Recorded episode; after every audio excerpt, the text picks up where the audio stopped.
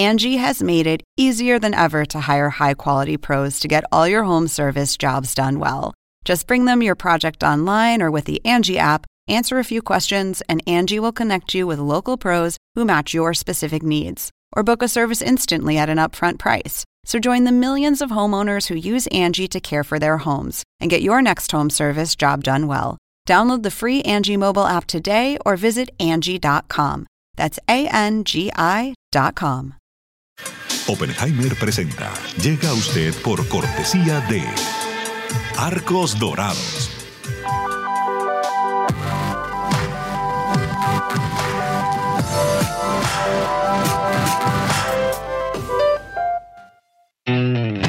UAD es más que una universidad. Es vivir una experiencia única de aprendizaje. Es tu tiempo de vivir. UAD Experience.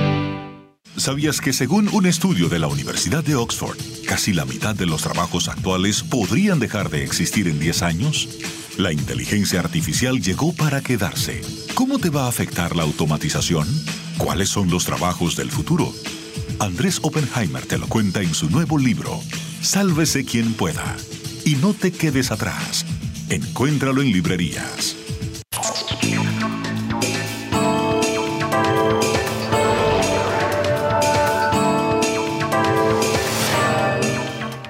Soy Andrés Oppenheimer. Las violentas protestas en Perú han dejado un saldo de por lo menos 56 muertos, según la Defensoría del Pueblo. Han cerrado el acceso a las ruinas de Machu Picchu, la mayor atracción turística de Perú, y han puesto en jaque al incipiente gobierno de la presidenta Dina Boluarte. ¿Qué está pasando en Perú? ¿Es un país ingobernable? Porque Perú ha tenido nada menos que seis presidentes en los últimos seis años y medio. Y ahora los manifestantes quieren tumbar a la actual presidenta que apenas lleva unas pocas semanas en el poder. El anterior jefe de Estado, Pedro Castillo, que fue destituido constitucionalmente por haber ordenado la disolución del Congreso y anunciado que gobernaría por decreto, había hecho unos 70 cambios ministeriales en apenas un año o dos meses de gestión. ¿Cómo se explica semejante inestabilidad política? ¿Es fruto de la corrupción de los políticos o de los grupos extremistas o de qué? Y la otra gran pregunta, ¿es válido lo que han hecho los presidentes de Colombia y México, entre otros, que criticaban con razón a los manifestantes violentos de derecha en Brasil, pero no critican a los manifestantes violentos de izquierda en Perú? ¿Acaso hay vándalos buenos y vándalos malos. ¿No hay una indignación selectiva de parte de estos mandatarios? Hoy le vamos a preguntar todo esto al expresidente de Perú, Francisco Sagasti. Sagasti fue el presidente de la transición que organizó las elecciones del 2021 y después le entregó el gobierno al ahora expresidente Castillo. Sagasti es un ingeniero y ex asesor económico del Banco Mundial, del Foro Económico Mundial y varias otras instituciones internacionales y esta semana se incorporó al Centro de Estudios Internacionales Wilson Center en Washington. Y también para explicarnos lo que está pasando en Perú, vamos a tener a José Ugaz, el abogado peruano que fue presidente de la Organización de Lucha contra la Corrupción Transparencia Internacional con sede en Berlín. Y más tarde en el programa Vamos a cambiar de tema y vamos a tener nuestro habitual segmento El innovador de la semana. Vamos a hablar con Celina de Sola, la presidenta y cofundadora de Glasswing International, una organización de voluntarios que llevan programas de educación y salud a comunidades empobrecidas. El grupo acaba de ser seleccionado por el Foro Económico Mundial como uno de los siete innovadores sociales del año a nivel mundial. Bueno, empecemos con el expresidente de Perú, Francisco Sagasti. Vamos a la entrevista.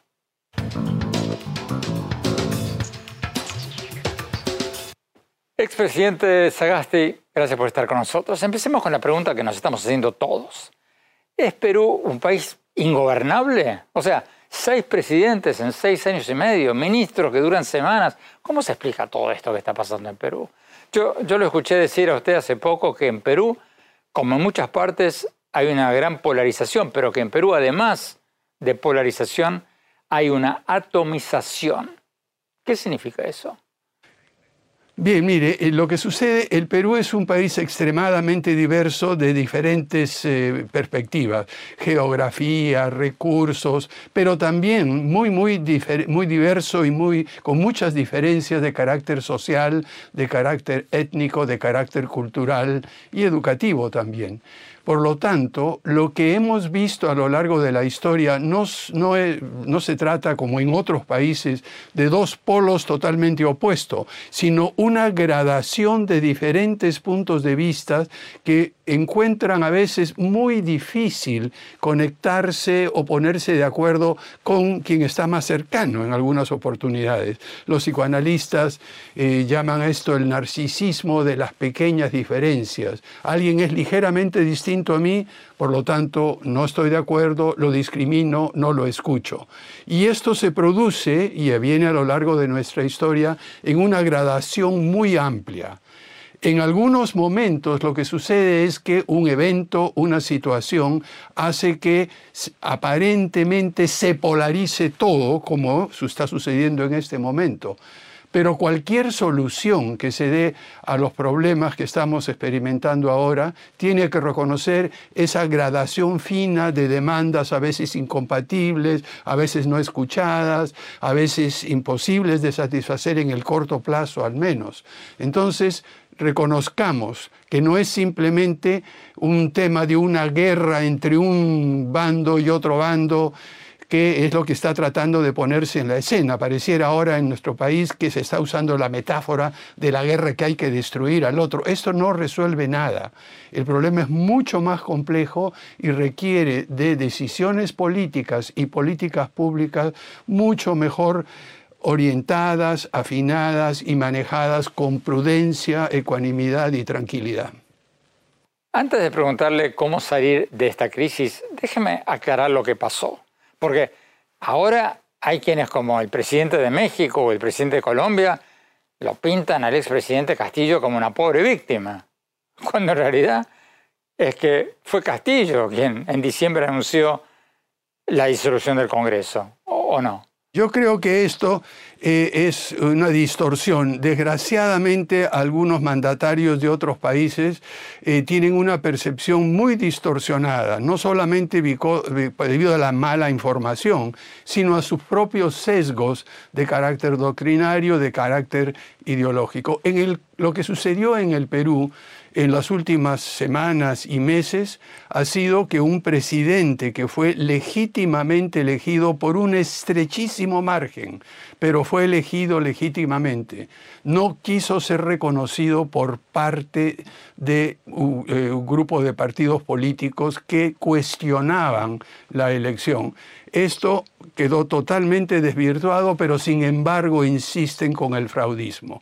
Al hacer eso, le dieron una excusa perfecta al gobierno del presidente Castillo para victimizarse.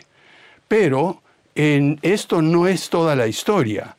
El presidente Castillo llegó sin tener una idea clara de qué hacer, con una concepción equivocada, con una tolerancia altísima a la corrupción y sus alrededores, con un esfuerzo, que al final lo vimos en toda claridad, de polarizar a la ciudadanía.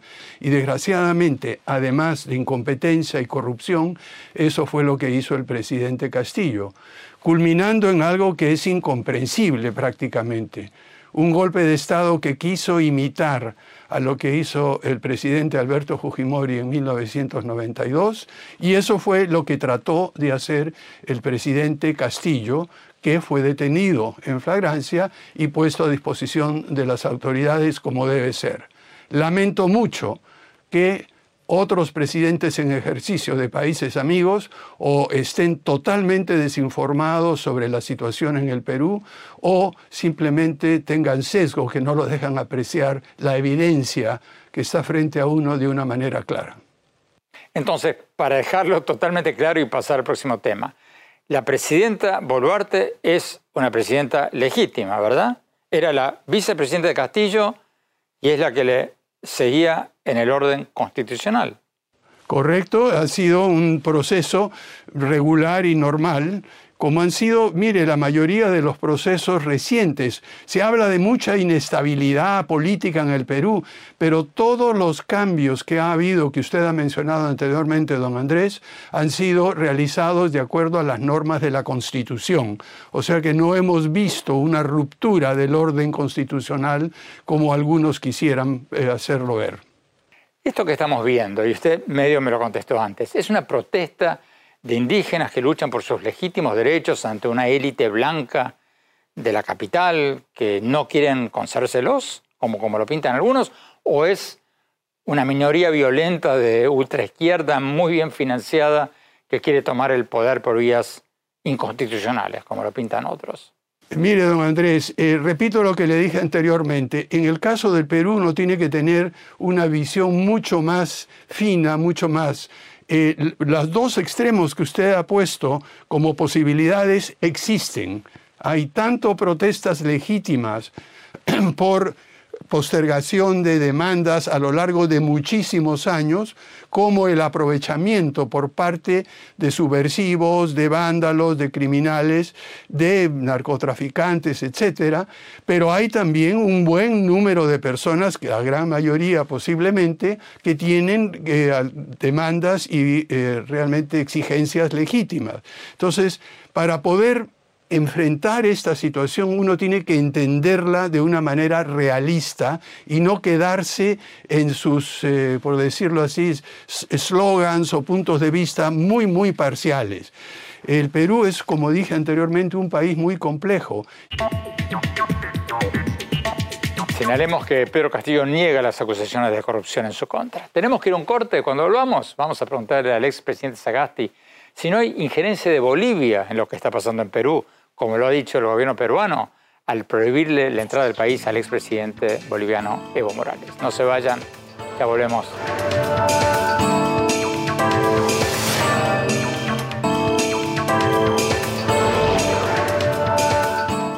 Gracias por seguir con nosotros. Estamos analizando si Perú es un país ingobernable, porque han tenido seis presidentes en los últimos seis años y medio. Y el presidente anterior ha hecho nada menos que unos 70 cambios ministeriales en su gabinete. En las últimas semanas ha habido protestas violentas contra la actual presidenta Dina Boluarte que han dejado por lo menos 56 muertos. ¿Puede un país funcionar así? Estamos hablando con el expresidente de Perú, Francisco Sagasti, que fue el presidente de la transición que organizó las elecciones del 2021 y le entregó el poder al ahora también expresidente Pedro Castillo, que fue destituido constitucionalmente por haber ordenado la disolución del Congreso el 7 de diciembre. Sigamos con la entrevista.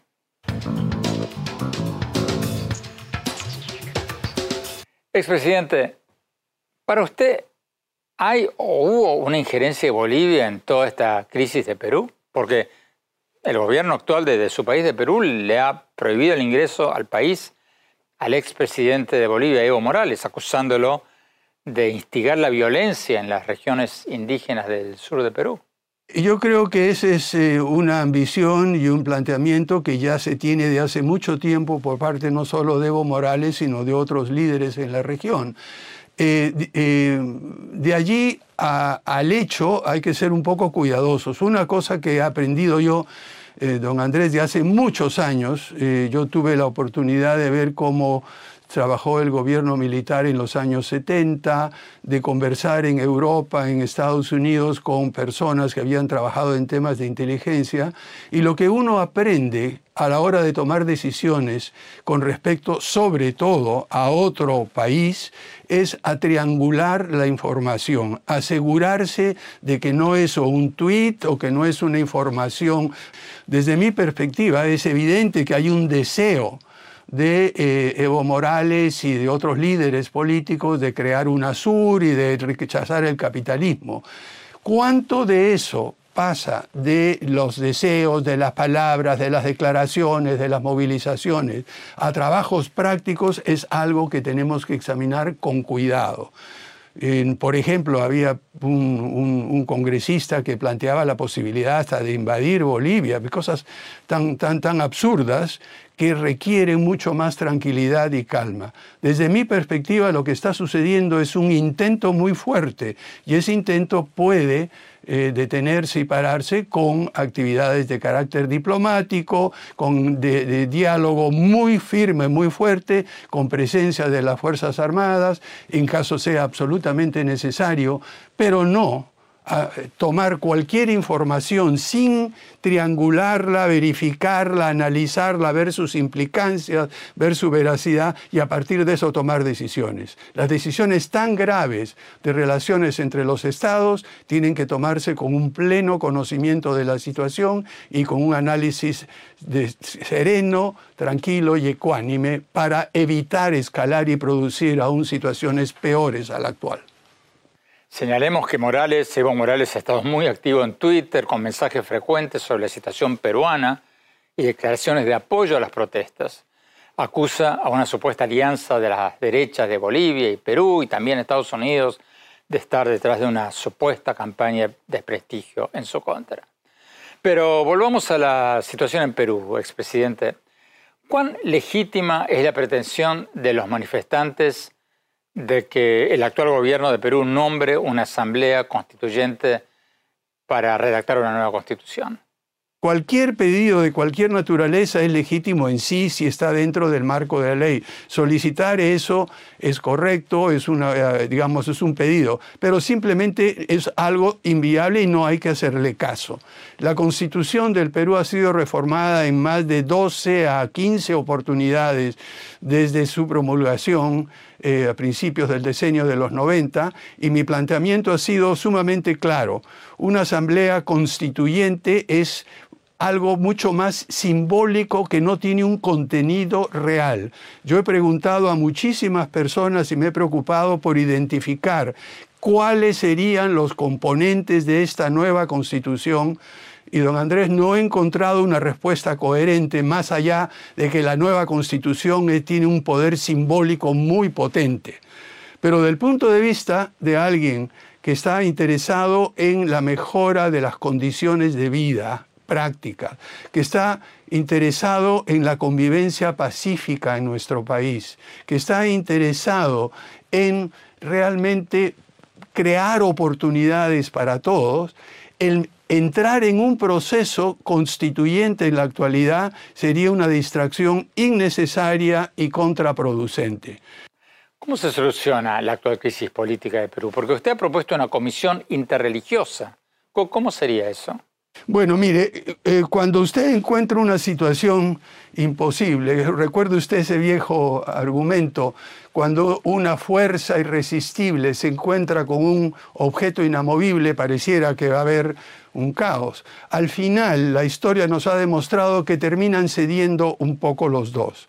¿Cuál sería una posible salida? Y esto es algo que a mí me ha preocupado. Ya cuando uno encuentra esta fragmentación de demandas que aparentemente se convierte en una polarización, lo que requiere es escuchar a uno por uno. No se puede juntar a todos de una primera eh, medida, una primera instancia y esperar que dialoguemos todos. Lo que se requiere es un mediador creíble, aceptable a todos, que pueda escuchar las demandas de los diferentes grupos en todo el país procesarlas, articularlas, dejar aquellas que son impracticables, porque hay cosas que desde el punto de vista práctico no se pueden hacer. ¿Quién podría hacer eso? Yo creo que el Consejo Interreligioso del Perú, que agrupa a 16 confesiones de fe de toda la diversidad, está en todo el territorio nacional y le puedo decir y dar fe que durante la pandemia y la respuesta que dimos en vacunación, en atención a los contagiados y todo eso, el Consejo Interreligioso jugó un papel extraordinariamente positivo. Yo creo que ellos podrían ser una de las instituciones, quizás respaldada por el acuerdo nacional que tiene a interlocutores más de carácter político, para identificar, escuchar y articular demandas. Por el lado del Estado, ¿quién sería el llamado a recibir estas demandas? En el Perú tenemos una institución un poco sui generis que es el Consejo de Estado. No tiene una eh, norma formal, pero es el Consejo que reúne a las eh, cabezas de todas las instituciones autónomas en el Estado peruano. Tenemos que ir a un corte. Cuando volvamos, vamos a preguntarle al expresidente Sagasti si Perú tendría que adelantar sus elecciones para este año o qué otra cosa habría que hacer para aliviar esta crisis. No se vayan, ya volvemos.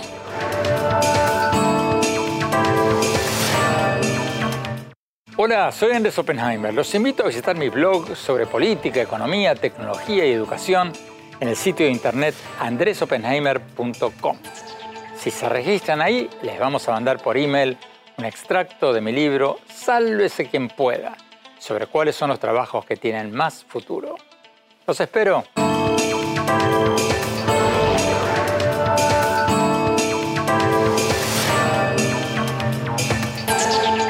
Gracias por seguir con nosotros. Estamos analizando si Perú es un país ingobernable, porque han tenido seis presidentes en los últimos seis años y medio. Y ahora en las últimas semanas han habido numerosas protestas violentas con por lo menos 56 muertos. ¿Puede un país funcionar así?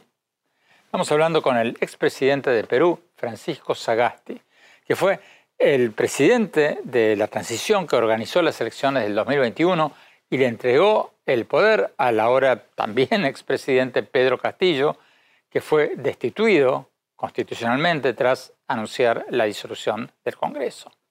Sigamos con la entrevista.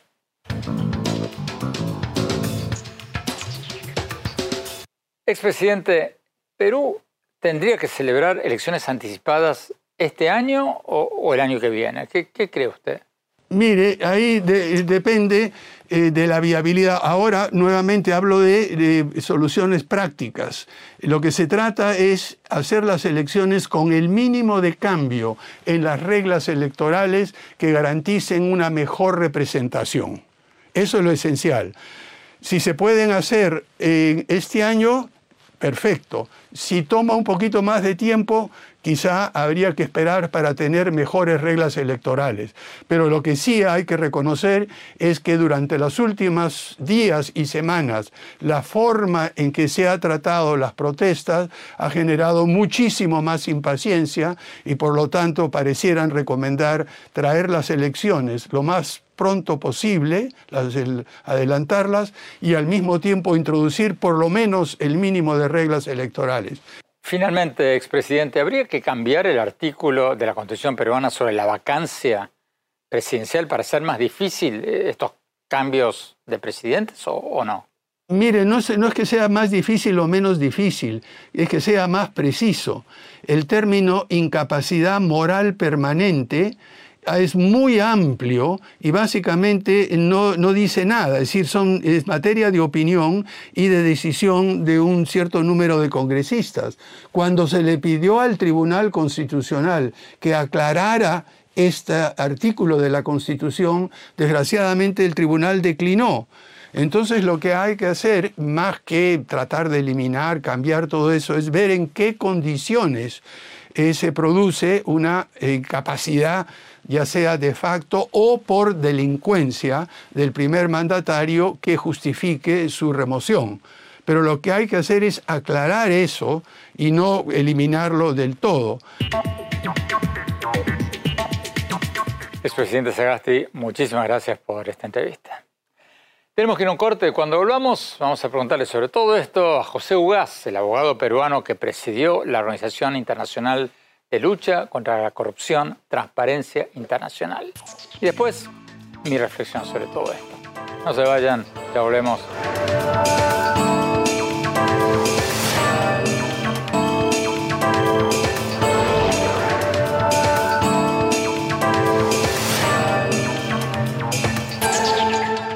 Gracias por seguir con nosotros. Estamos analizando si Perú es un país ingobernable. Seis presidentes en los últimos seis años y medio. En las últimas semanas han habido protestas violentas contra la actual presidenta Dina Boluarte. ¿Puede un país, cualquier país, funcionar así? Tenemos con nosotros a José Ugaz, profesor de Derecho Penal y expresidente de la Organización Internacional de Lucha contra la Corrupción, Transparencia Internacional. Vamos a la entrevista.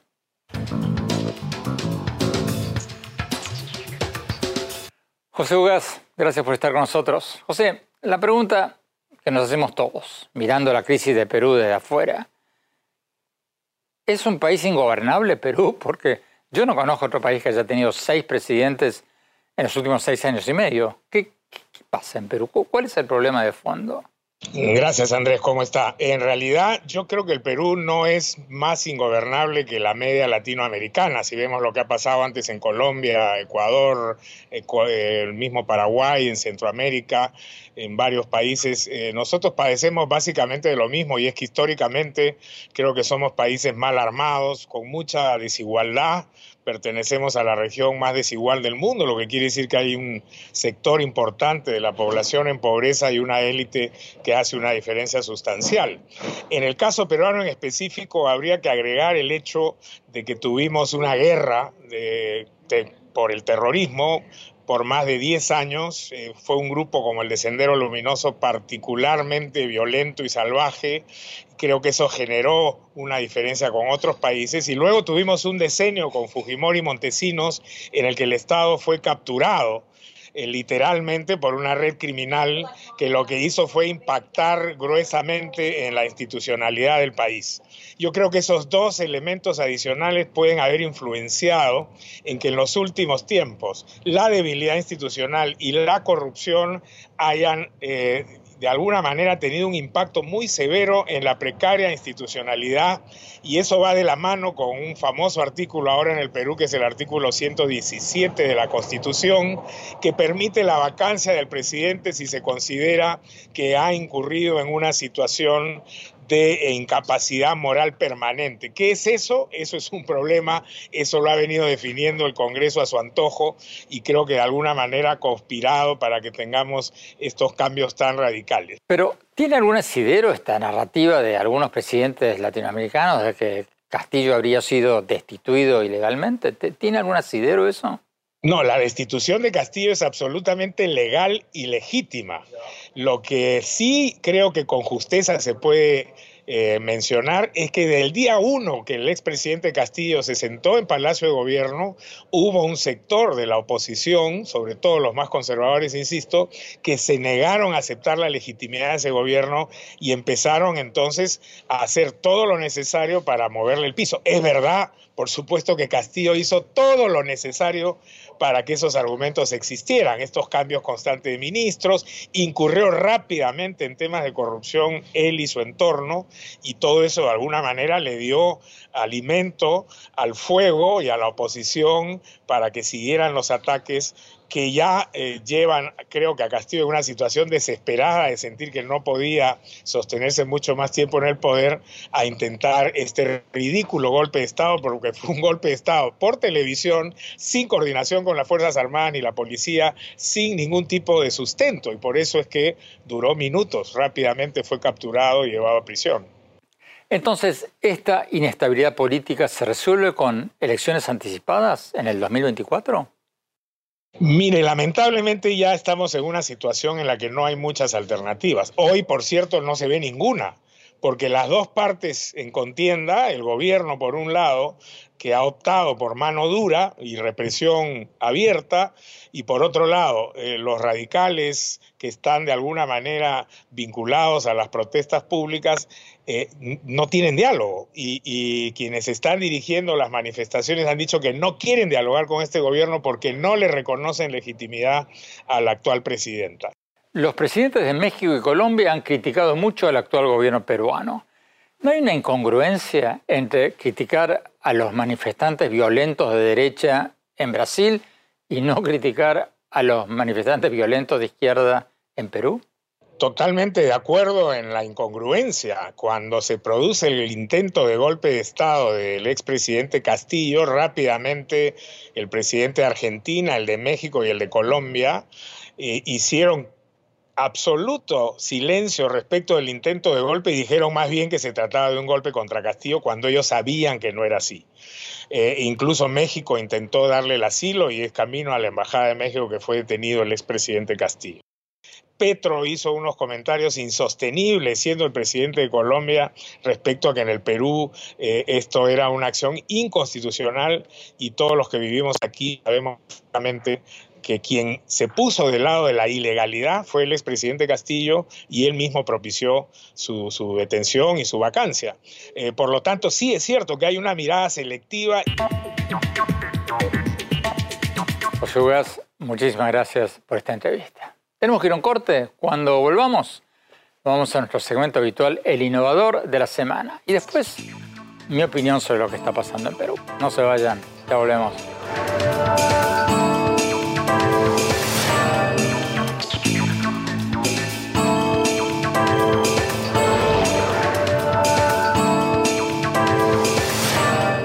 Gracias por seguir con nosotros. Vamos a nuestro segmento habitual, el innovador de la semana.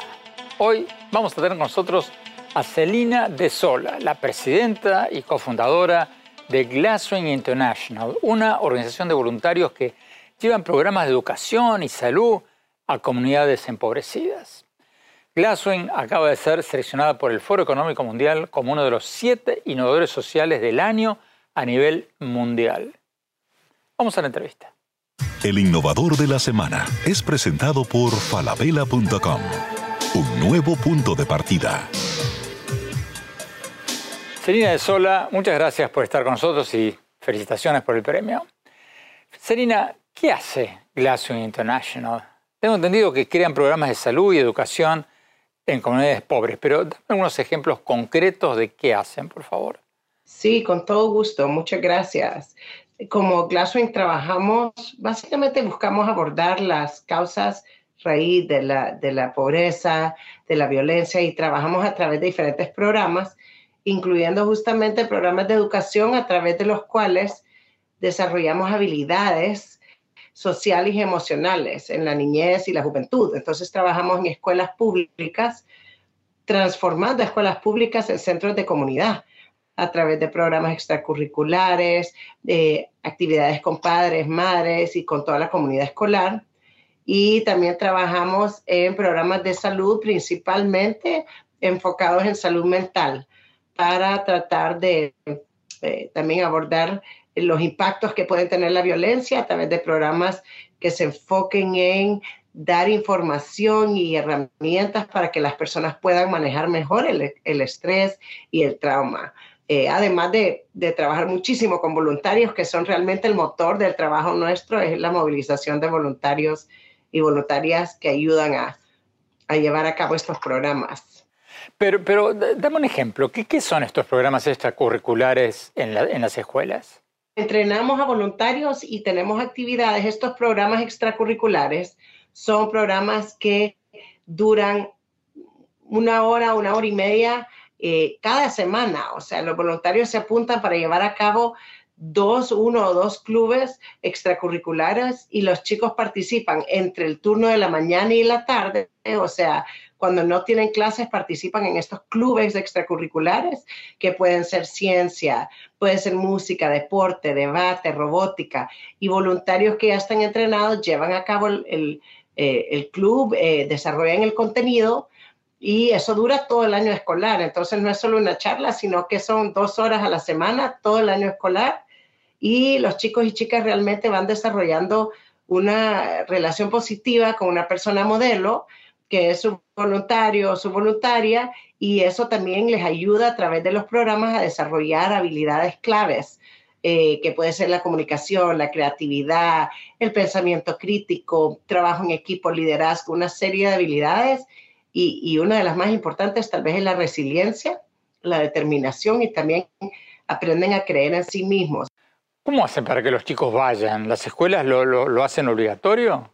No, no, la verdad es que todo es voluntario. Eh, los, chicos y chicas se inscriben y muchas veces participan en varios programas eh, porque les, gusta. O sea, al final de cuentas, en, en muchos países solo tienen la mitad del día escolar. La jornada dura que cuatro horas y media, entonces no necesariamente tienen la oportunidad de, de, acceder a oportunidades como estas, de, de actividades que son más lúdicas, pero que también desarrollan habilidades y que de hecho eh, hicieron una evaluación. ¿De dónde viene el nombre de Glasswing International, Celina? Porque parece el nombre de una compañía de vidrio o de ventanales. Bueno, de hecho, el nombre viene de una mariposa que existe desde México a, Colombia, al igual que nosotros. Es una mariposa que tiene alas transparentes, por eso se llama glasswing. Y para nosotros representa no solo el, el cambio, la transformación, sino también el efecto mariposa que que acciones sencillas muchas veces que se aparentan ser sencillas pueden tener un impacto muy profundo en la vida de las personas y también es una mariposa que puede llevar 10, 12 veces hasta 20 veces su peso. Muchísimas gracias, Celina de Sola. Felicitaciones y fantástico lo que están haciendo. El innovador de la semana es presentado por falabella.com. Un nuevo punto de partida. Tenemos que ir a un corte. Cuando hablamos, mi opinión sobre lo que está pasando en Perú. No se vayan, ya volvemos. falabella.com, la calidad la dejamos en manos de expertos. Creo que hemos encontrado el Santo Grial 3.0. Aprobado, aprobado, aprobado. ¡Uh, caracoles! Miles de marcas, miles de emprendedores, la mejor calidad. Todo lo que necesitas está en el nuevo falabella.com. Descarga la app.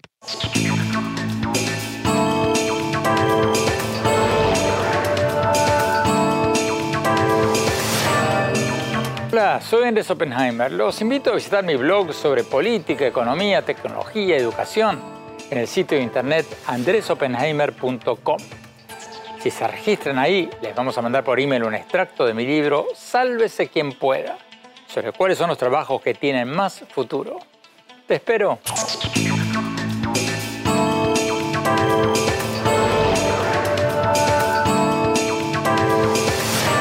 Gracias por seguir con nosotros. Mi opinión sobre lo que hablamos hoy, sobre si Perú es un país ingobernable. Porque Perú ha tenido seis presidentes en los últimos seis años y medio. Y ahora hay violentas protestas contra la actual presidenta Dina Boluarte que ya han dejado por lo menos 56 muertos en las últimas semanas, según la Defensoría del Pueblo. ¿Puede funcionar un país así? ¿Qué lecciones podemos aprender del drama de Perú? En primer lugar, aunque parezca increíble, aunque parezca mentira, hay una lección que todos podemos aprender de Perú. Y es la importancia de tener un banco central independiente. Porque a pesar de que los presidentes de Perú van y vienen y a veces no duran ni un año, la economía peruana ha sido una de las más estables de Sudamérica. En Perú caen los presidentes, pero no cae la economía porque el país tiene un banco central totalmente independiente que ha sido dirigido por la misma persona, el mismo economista, en los últimos 16 años y que no permite que los sucesivos gobiernos impriman dinero a lo loco y dejen al país fundido. Dicho esto, es obvio que ningún país puede atraer inversiones, crecer y reducir la pobreza si tiene sus carreteras y aeropuertos tomados por grupos violentos. Y no se puede justificar la violencia contra un gobierno constitucional como el actual gobierno de Perú. Porque no hay la menor duda de que el expresidente Pedro Castillo fue un golpista. Anunció que había decidido cerrar el Congreso en un mensaje al país por televisión. Lo vio todo el mundo. Entonces, no se puede hacer como los presidentes de México y Colombia, que criticaron la violencia de los manifestantes de derecha en Brasil, pero no critican la violencia de los manifestantes de izquierda en Perú. No hay vándalos buenos y vándalos malos. Eso es tener una indignación muy selectiva, una hipocresía total. ¿Cómo se soluciona la crisis de Perú? Bueno, obviamente van a tener que llamar elecciones anticipadas y tarde o temprano van a tener que reglamentar mejor el artículo constitucional que permite declarar la vacancia de los presidentes por incapacidad moral permanente. Porque ese es un término muy vago, se presta para cualquier cosa. Perú va a tener que establecer reglas mucho más claras para destituir a sus presidentes, porque como decíamos antes, ningún país puede atraer inversiones, crecer y reducir la pobreza si cambia de presidentes y de ministros todo el tiempo. Bueno, hablando de tiempo, se nos acabó el tiempo. Los invito a visitar mi blog en la página de internet andresopenheimer.com. Síganme en mi Twitter, arroba Oppenheimer en mi Facebook, Andrés Oppenheimer, y en mi Instagram, Andrés Oppenheimer Oficial. Gracias. Hasta la semana próxima.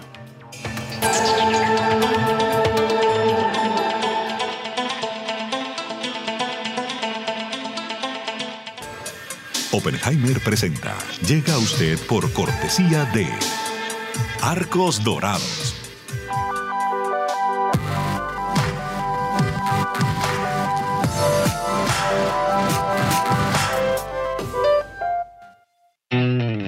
UAD es más que una universidad. Es vivir una experiencia única de aprendizaje. Es tu tiempo de vivir. UAD Experience.